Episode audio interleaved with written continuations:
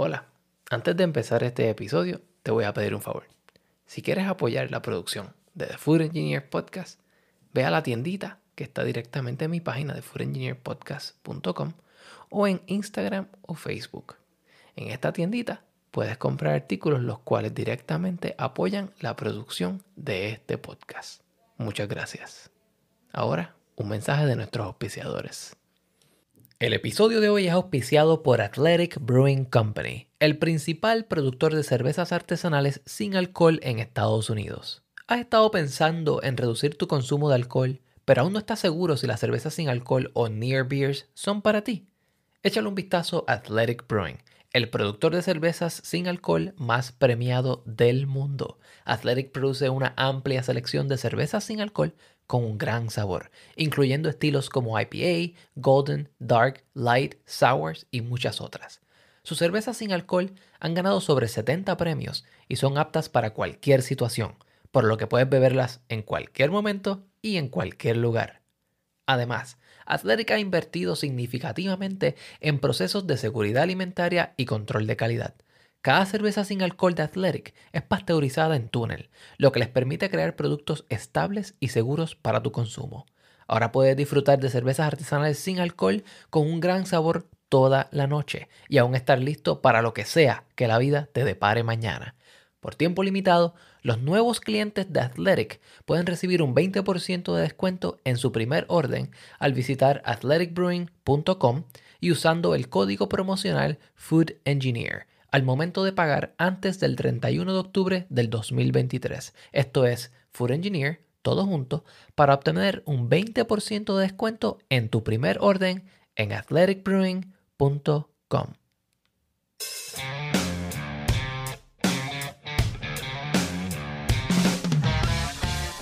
Bienvenidos a The Food Engineer Podcast, un podcast dedicado a la exploración de alimentos y bebidas fermentadas. Yo soy tu anfitrión, Cristian Mercado.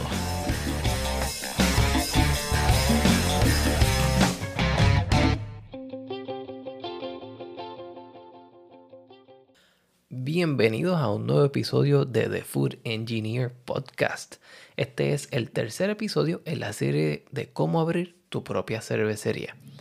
Y como les he dicho anteriormente, estos episodios están basados grandemente o inspirados en un libro titulado Starting Your Own Brewery o la guía de la Asociación de Cerveceros de cómo empezar tu propia cervecería. Y es un libro escrito por el autor Dick Cantwell. Así que si estás en el proceso de comenzar tu propia cervecería, te recomiendo que busques una copia de este ejemplar para que así tomes decisiones más informadas.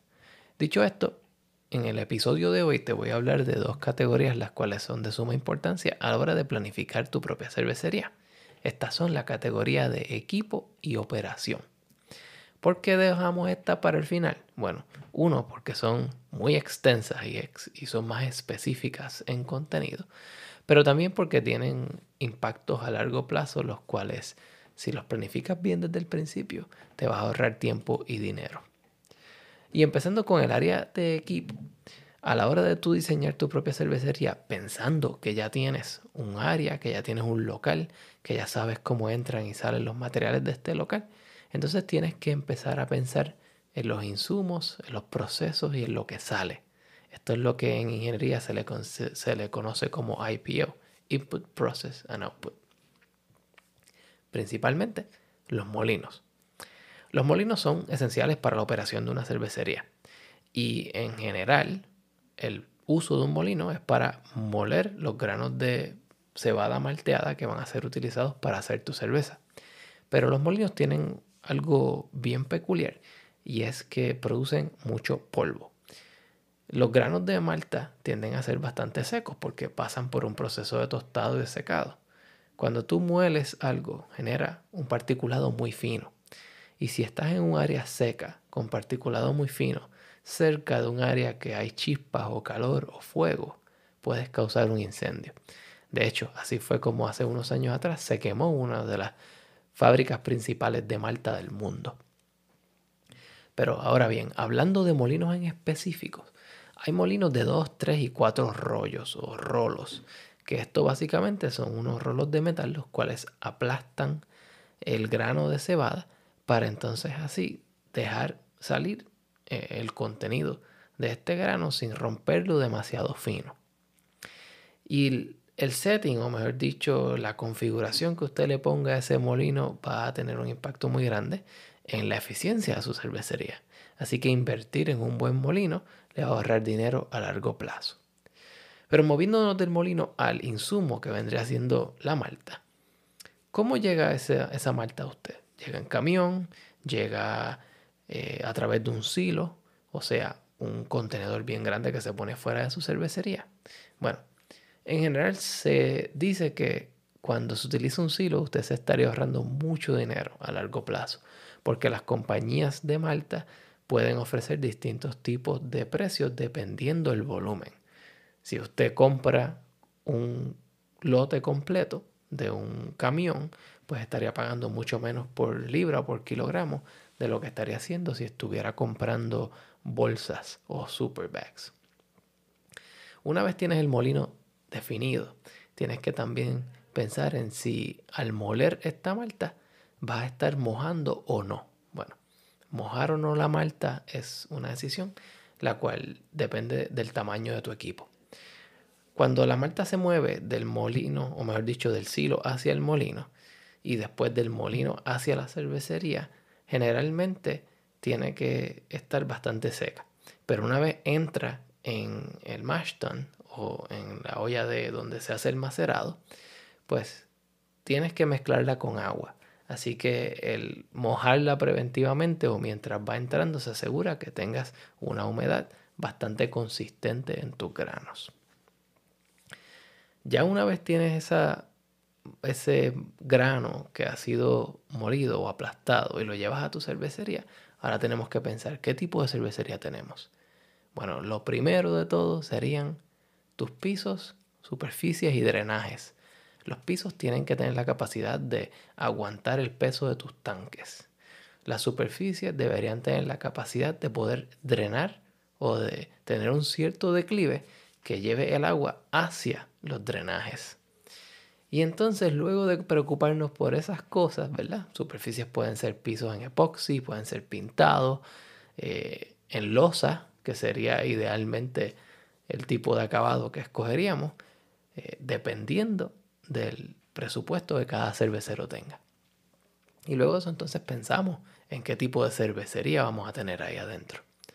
En general las cervecerías pueden tener dos o tres configuraciones en términos de cómo entra el calor o cómo se calienta el agua o el mosto que se está cocinando. Fuego directo, que la palabra lo dice solo.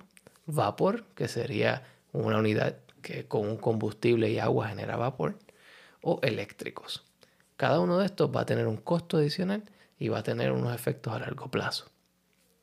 El fuego tiende a ser bien rápido, bien eficiente, pero a la misma vez se pierde energía hacia afuera que no llega al líquido y es caro a largo plazo, dado esa energía que se pierde. El vapor es bastante eficiente, tiene la capacidad de controlar a dónde llega, pero requiere infraestructura adicional. Y los equipos eléctricos pues son bastante costosos y con el costo de la energía, dependiendo de tu localización, esto puede ser un factor a tomar en consideración. Otras cosas que puedes pensar eh, dentro de tu cervecería al diseñarla sería si tienes o no un whirlpool o si tienes calandrias, que la calandria es como una especie de campana, como un calentador dentro de la olla de cocción, que una vez el líquido la toca, pues se calienta. Así que tú puedes tener uno, dos, tres áreas donde se calienta el mosto a la hora de cocinarlo. El whirlpool es un área que se utiliza para separar los sólidos de los líquidos al cocinar la cerveza. Y el, en efecto, tener 2, 3, 4, 5 piezas en tu equipo de hacer cerveza puede tener un efecto de eficiencia. ¿Cuántos lotes puedes hacer a la vez? ¿O cuántos lotes puedes hacer uno detrás de otro? Si tienes un sistema como el que se utiliza para hacer cerveza casera, que se conoce como brew in a bag, pues efectivamente puedes hacer un solo lote a la vez. Pero si tienes un sistema de 5 eh, equipos distintos, los cuales dividen esto en pasos, te permite hacer más de un lote a la vez. Y eso pues nos lleva a decidir también en base al espacio que tenga nuestra cervecería. Una vez salimos de esta área que vendría siendo el hot side, nos movemos al área de enfriamiento. Porque el enfriamiento es sumamente importante para mantener la limpieza de nuestro mosto, para asegurarnos que el mosto se pueda enfriar, que las proteínas se coagulen eficientemente y que podamos tener control microbiano. En términos de este tipo de sistema de enfriamiento, se utilizan normalmente sistemas de glicol en la cervecería, pero también hay sistemas que son de intercambio de calor, o sea, que el calor que está saliendo de, esa, eh, de ese mosto recién cocido puede ser recuperado, es parte de esa energía y se puede utilizar para el próximo lote. Eso va a depender de tu presupuesto y del tamaño de tu cervecería. También los tanques de fermentar. Normalmente se tienen tanques que son fermentadores y se tienen bright tanks o tanques limpios donde se pone la cerveza antes de ser empacada, pero luego de ser fermentada. Dependiendo de la cantidad de tanques que tú tengas, va a determinar cuántos lotes puedes hacer a la vez o cada cuánto tiempo puedes vaciar ese sistema. Y eso realmente está determinado en tus ventas. Tus ventas ya sea en la barra o ya sea lo que se empaque. Así que mi recomendación es que cuando tengas un volumen de cerveza escogido que vas a hacer cada año, entonces utilice ese volumen para guiarte en términos de qué tipo de equipo vas a escoger y obviamente tomando en cuenta tu presupuesto. Y en base a esto, entonces comunícate con un manufacturero de tanques que te pueda vender un equipo que vaya acorde con tus necesidades. Pero volviendo un poco hacia la parte de los drenajes, una vez tienes ya toda tu cervecería, cuando tú limpias, cuando vacías, cuando haces transferencias de equipo y de líquido, siempre va a caer líquido al piso, ya sea limpiadores cáusticos, ácidos, cerveza, espuma, siempre va a caer algo al piso. Y por eso es bien importante tener drenajes los cuales tengan la capacidad adecuada para cargar esa agua o ese líquido. En efecto, el tipo de drenaje que escojas va a tener un efecto en cuánto va a poder salir, pero a la misma vez también puede ser que el edificio que tú tengas no pueda apoyar ese tipo de drenaje. Me refiero a que un drenaje de trinchera que requiere que se cabe en unas trincheras profundas para que el agua caiga, pueden debilitar la estructura del concreto. Los drenajes centrales, pues, van a requerir mucho más trabajo, así que vas a tener que pasar un squeegee para poder llevar el líquido hacia ahí, eh, pensando que aunque haya un buen declive, siempre eso es necesario. Y los drenajes de pozo, pues ya conllevan otro tipo de infraestructura. Así que con esto en mente, determina qué tipo de equipo vas a necesitar, dependiendo de tu cervecería y su espacio, qué tipo de preparación de piso y qué tipo de declive tiene el piso, así como qué tipo de drenaje son los más eficientes para tu cervecería. Entonces, moviéndonos a la segunda parte de este episodio, que vendría siendo el área de operación, aquí vamos a pensar un poco más de el concepto general de nuestra cervecería y cómo eso nos va a afectar a largo plazo. Cuando nosotros creamos una carpeta de productos o un ofrecimiento de productos, tenemos que pensar en cuál es nuestro público que va a tomar nuestro producto, nuestra cerveza. Ah, si vas a un público más joven, quizás cervezas sour con frutas sean eh, más atractivas para ellos, versus un público eh, de mayor edad, quizás prefieren estilos más clásicos. Y esto no necesariamente es la regla, esto va a depender de dónde tú estés localizado y quién y el que sea tu mercado. Así que es bien importante conocer eso para hacer tu carpeta de ofrecimiento. Y esa es tu decisión. O sea, tú puedes ser una marca la cual se va a dedicar solamente a hacer productos clásicos de una buena manera, de buena calidad y que sean estables. O puede ser una marca que tenga, digamos, un aire un poco más atrevido, de innovación, de intentar cosas nuevas, productos nuevos y hacer cosas que ni siquiera se hayan hecho antes. Esa es tu decisión Y eso es lo que va a determinar también en gran parte qué tipo de cervecería vas a tener. Porque una cervecería que está hecha para hacer un solo tipo de cerveza de manera consistente no necesariamente tiene la flexibilidad que tendría una cervecería que está hecha para hacer 10, 12 cervezas distintas. Así que asegúrate que tus ofrecimientos sean lo suficientemente flexibles a los cambios que tú esperas, pero también a los cambios que pueda propiciar el mercado. Hablando del mercado, estamos en un momento donde en Estados Unidos el mercado de cerveza se espera que se mantenga estable o que hasta decrezca un poco a nivel general. Eso incluye cervezas artesanales como cervezas eh, comerciales de gran escala o internacionales. Así que en este tipo de ambiente donde hay un poco de quizás inestabilidad a largo plazo, pues quizás el, tipo de decisiones que se tomen deberían ser un poco más conservadoras. Asegúrate que tu equipo no limite tu creatividad, pero que también te mantenga consistencia en tu producto. Esto es clave. Los tipos de cerveza que tú decidas que vayas a hacer pueden impactar directamente el volumen de producción. O sea, una cerveza light lager o una rice lager, ese tipo de cervezas, las cuales se venden en grandes cantidades para un mercado distinto, pues no necesariamente es el mismo tipo de volumen que una cerveza artesanal alta en alcohol añada en barricas. Esto es porque, número uno, el público que la compra es distinto, el precio es distinto y también el tipo de infraestructura necesaria varía. Dentro del tema de operación, una vez discutimos la carpeta de productos, entonces nos movemos a pensar, una vez operamos nuestra cervecería, tenemos una carpeta de productos, ¿qué pasa con nuestros desechos? ¿Qué pasa con el agua que desechamos? ¿Qué pasa con los sólidos que nosotros desechamos? Este tipo de decisión que hablamos en los episodios anteriores de dónde vas a localizar tu cervecería, si hay alcantarillado o no, pues ahora que ya tienes tu cervecería, este tipo de servicios va a afectar grandemente eh, el costo de tus operaciones, pero también el pueblo donde tú estés localizado. Si estás en una ciudad pequeña, la cual tiene una, infraestructura de tratamiento de agua pequeño, pues el volumen de tu cervecería podría tener un impacto muy grande. De hecho, conozco de una cervecería la cual estuvo por varios años recibiendo multas, ya que el pH de los líquidos que ellos descargaban a la alcantarilla era muy variable y tenía un efecto de disrupción en los procesos de limpiar el agua, porque se utilizan microorganismos y esto puede afectar eh, la eficiencia de estos microorganismos a la hora de deshacerse de materia orgánica. Así que piensa eso muy bien.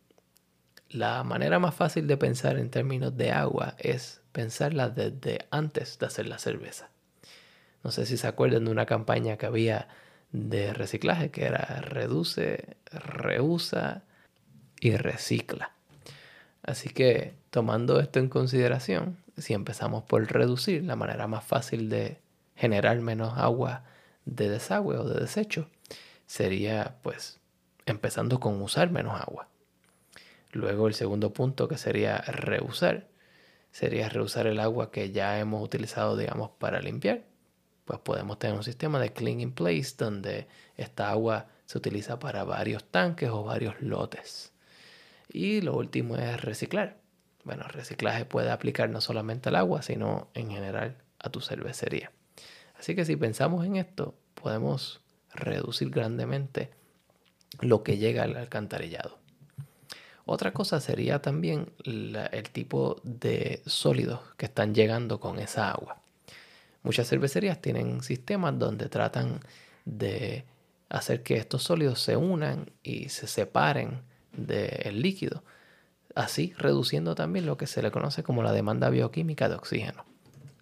Que esta demanda bioquímica de oxígeno es básicamente un parámetro que se utiliza para medir cuánto dioxígeno cuánto oxígeno es consumido al degradar la materia orgánica de una cierta cantidad de líquido.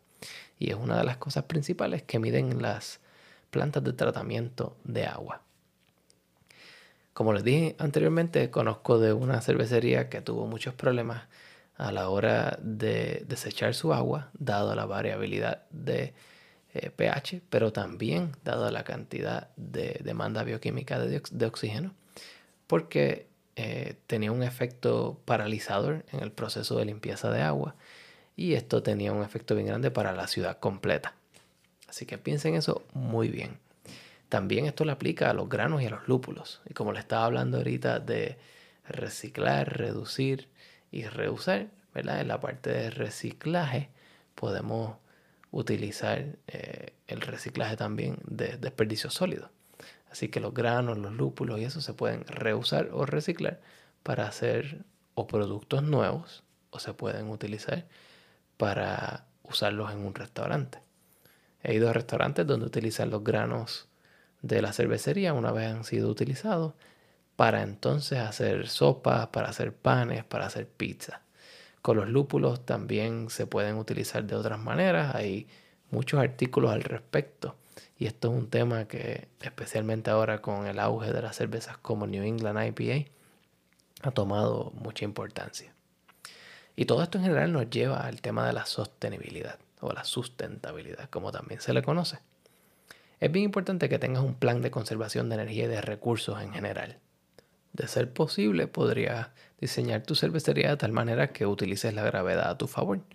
O sea, que disminuyas la cantidad de energía que es necesaria para transferir líquidos de un lugar a otro.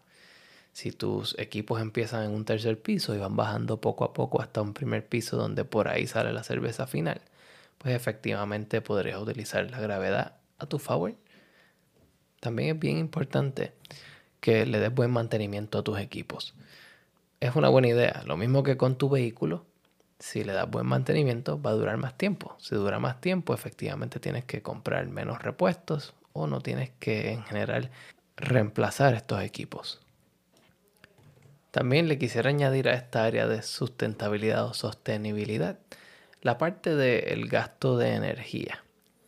La Brewers Association tiene una guía de cómo ahorrar energía en tu cervecería. Y parte de ello incluye el tener este tipo de interruptores que tienen sensores de movimiento que se apagan las luces automáticamente luego de una cantidad de minutos. Esto es bien importante porque no tienes que depender de una persona para apagarlo todo el tiempo y de esa manera te puedes ahorrar energía.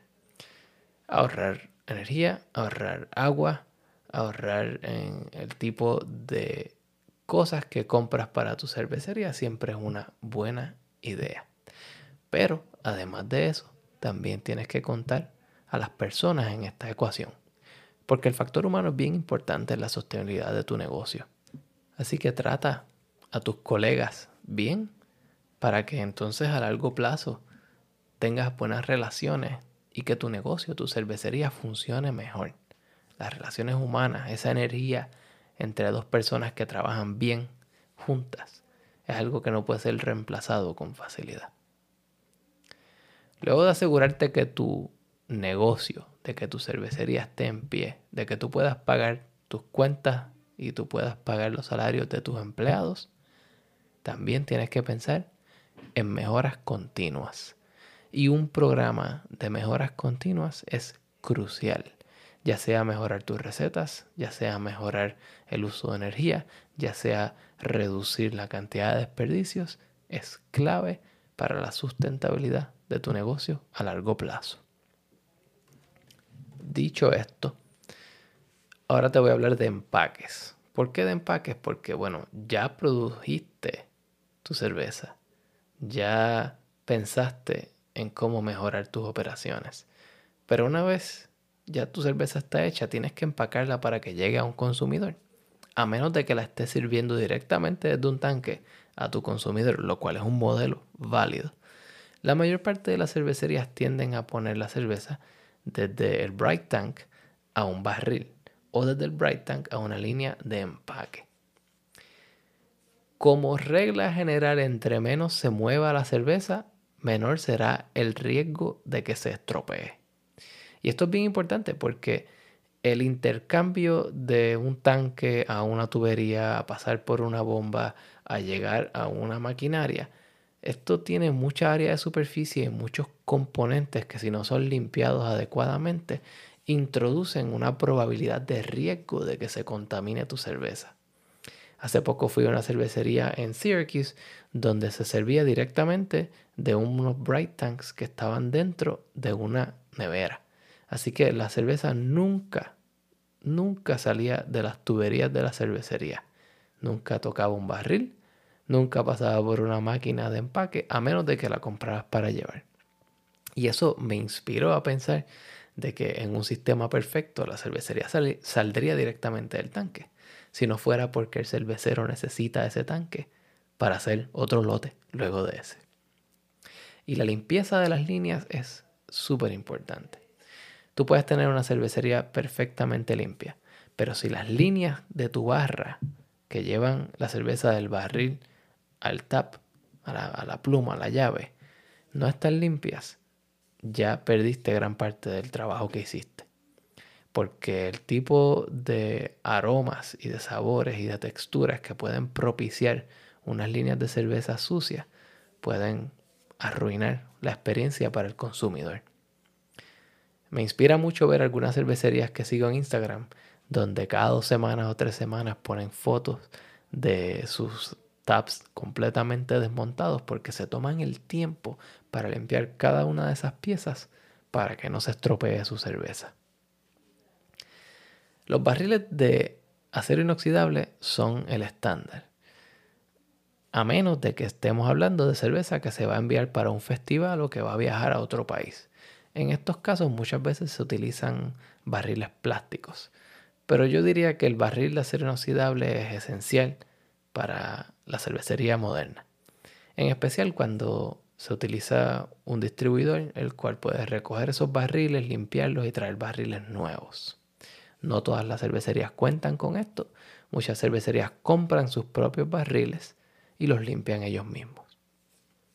De la misma manera, siempre existe esta decisión entre latas y botellas. Esto va a depender mucho de tu situación local. Si estás en un lugar más aislado o en un lugar que tenga una buena infraestructura de reuso o reciclaje de botellas, pues tiene sentido tener botellas. De hecho, las botellas de 22 onzas, que se llaman bombers en inglés, o las caguamas de 32 onzas son un excelente producto para el cervecero porque el margen de ganancia es mucho mejor. Esto es porque el costo de la botella eh, es relativamente no muy cambiante con respecto a otros tipos de empaques, pero puedes poner mucha más cerveza.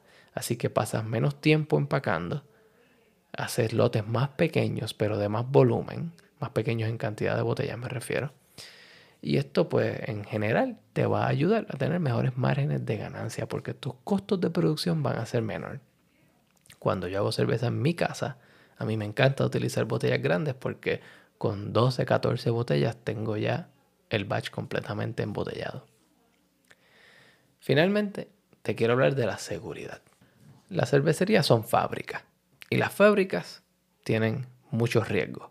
Tienes calor, tienes electricidad, tienes ácidos y bases, tienes filos cortantes, etc. Así que es bien importante tener un buen plan de seguridad para tu cervecería. De hecho, deberías tener un personal dedicado a seguridad o por lo menos que si tienes una cervecería pequeña, ciertas personas de tu equipo deberían tener tareas de seguridad asignadas a ellos. Porque cuando hay un team, cuando hay un equipo de personas que se dedican a velar por la seguridad, ellos siempre van a encontrar áreas para mejorar. Ninguna cervecería, independientemente de su tamaño, está eximida de tener protocolos de seguridad. Algo tan sencillo como un protocolo de cómo abrir las bolsas de malta, cómo eh, añadir ácido en agua o cómo eh, cambiar el pH de una cerveza que se está fermentando. Esos pueden tener muchas áreas en las cuales pueden ocurrir accidentes. Así que si tú tienes un protocolo de seguridad para hacer esas cosas y tienes un nivel de estandarización, tú reduces la probabilidad de que hayan accidentes. De la misma manera, darle el mantenimiento preventivo necesario a tu equipo puede prevenir accidentes. Así que como parte de tu plan anual, mensual, trimestral, deberías tener el mantenimiento y saber cuándo se lo vas a dar. Porque si de repente tienes que empacar un lote de cerveza y te das cuenta que hay que cambiar una pieza y tienes que hacerlo de una manera apurada, este, esta falta de planificación puede llevar a que ocurran accidentes y que alguien salga herido. Bien importante. Y si alguien sale herido, deberías tener un plan para accidentes. ¿Qué se hace?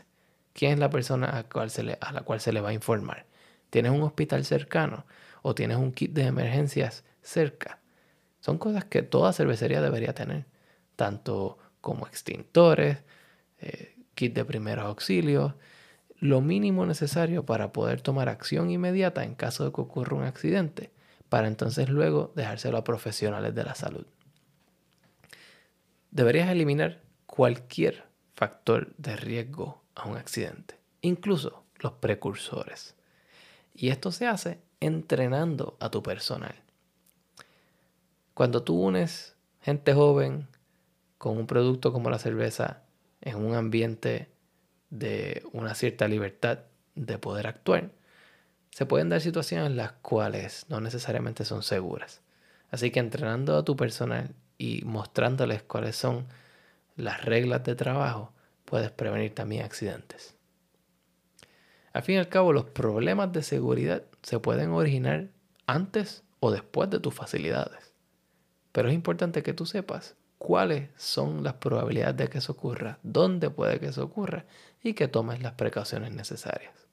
Hay factores de seguridad que pueden ser riesgos que no necesariamente tú o tus empleados van a poder ver.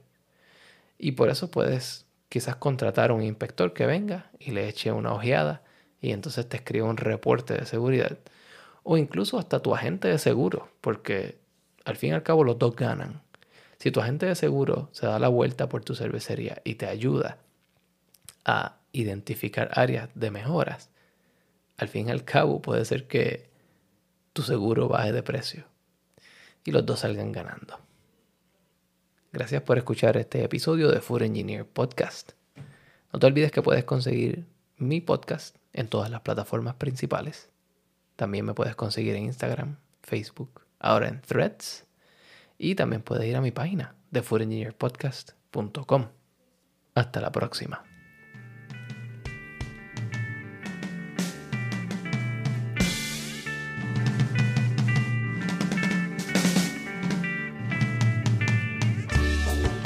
The Food Engineer Podcast es producido y editado por Cristian Mercado.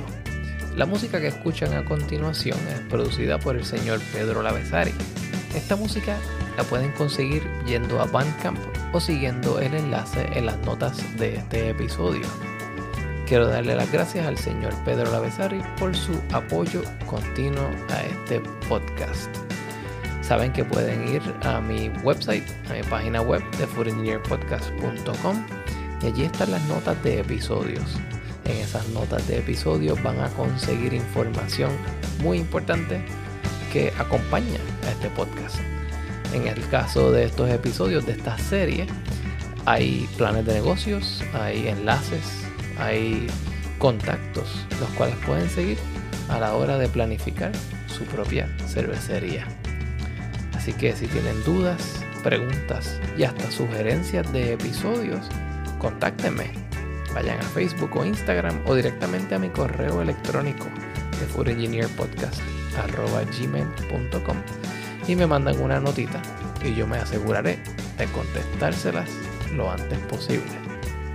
Nos vemos pronto en una nueva edición de The Food Engineer Podcast.